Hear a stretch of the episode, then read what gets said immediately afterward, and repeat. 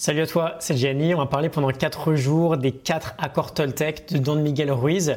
Mais on va pas le faire euh, comme tout le monde. Je vais pas juste te dire en quoi ça consiste. On fera juste un bref rappel si jamais ça te dit pas grand chose. Mais je crois bien que c'est euh, le bouquin de Dev Perso qui a été le plus lu ces dernières années. Je l'ai lu il y a presque 3 ans.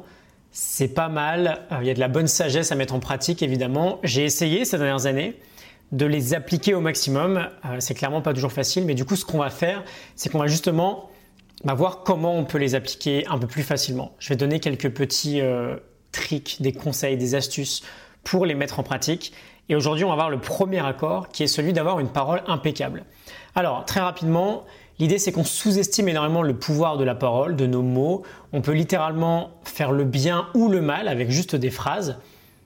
Et si jamais on capte l'attention d'une personne et qu'on lui dit des mauvaises choses, ça peut vraiment marquer cette personne à vie. On a cet exemple qu'on a presque tous vécu, euh, un prof à l'école qui va nous dire qu'on est bon à rien. Ça va entraîner par exemple une énorme baisse de confiance en nous. Euh, ce qu'il faut bien comprendre, c'est qu'avoir une parole impeccable, c'est pas forcément vivre dans un monde de bisounours, c'est juste l'idée aussi d'éviter de se faire du mal. Parce que les mauvaises paroles qu'on va propager, bah, elles vont aussi avoir une influence négative sur nous-mêmes. Impeccable, ça vient de impecatus, qui veut dire sans péché. Un péché, c'est quelque chose que l'on commet contre nous-mêmes.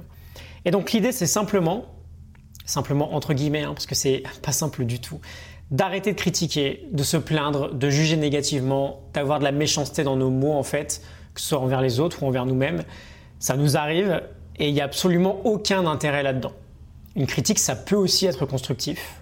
Euh, on n'a jamais en fait besoin d'être méchant, que ce soit encore une fois envers l'autre ou envers nous-mêmes. Alors comment on met ça en place euh, Très rapidement, on va avoir trois exercices que l'on peut appliquer dès maintenant, un peu en mode 80-20. Euh, on suit ces trois idées, on aura vraiment le gros du travail qui sera fait.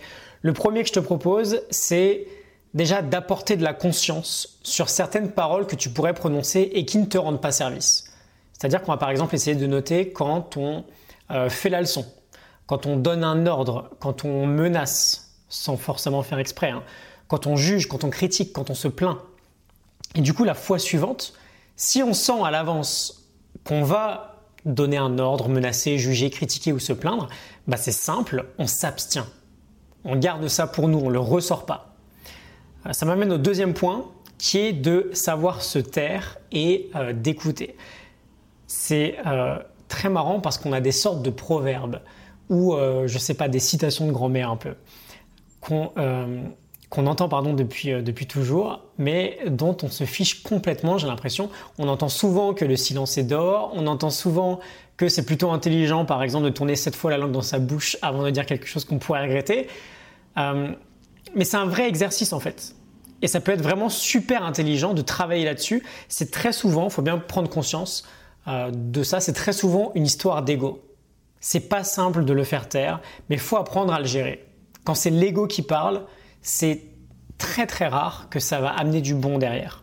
Et enfin, troisième point, on perd cette sale habitude de lancer des rumeurs.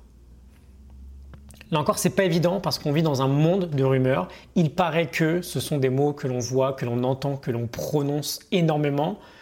Euh, on veut les bannir en fait. Ils n'ont absolument aucune utilité. Donc on ne lance aucune rumeur.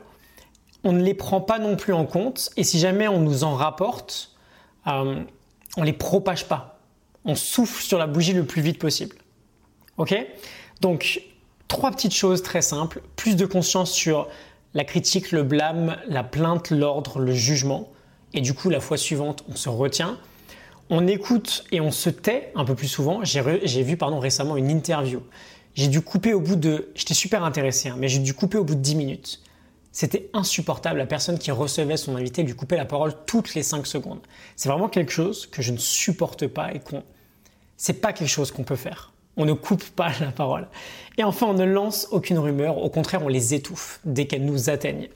Euh, je te laisse la morning note en description du livre Les 4 accords Toltec de Don Miguel Ruiz si jamais tu veux aller voir ça et aller un peu plus loin. Et je te retrouve demain pour euh, la suite. À demain, salut.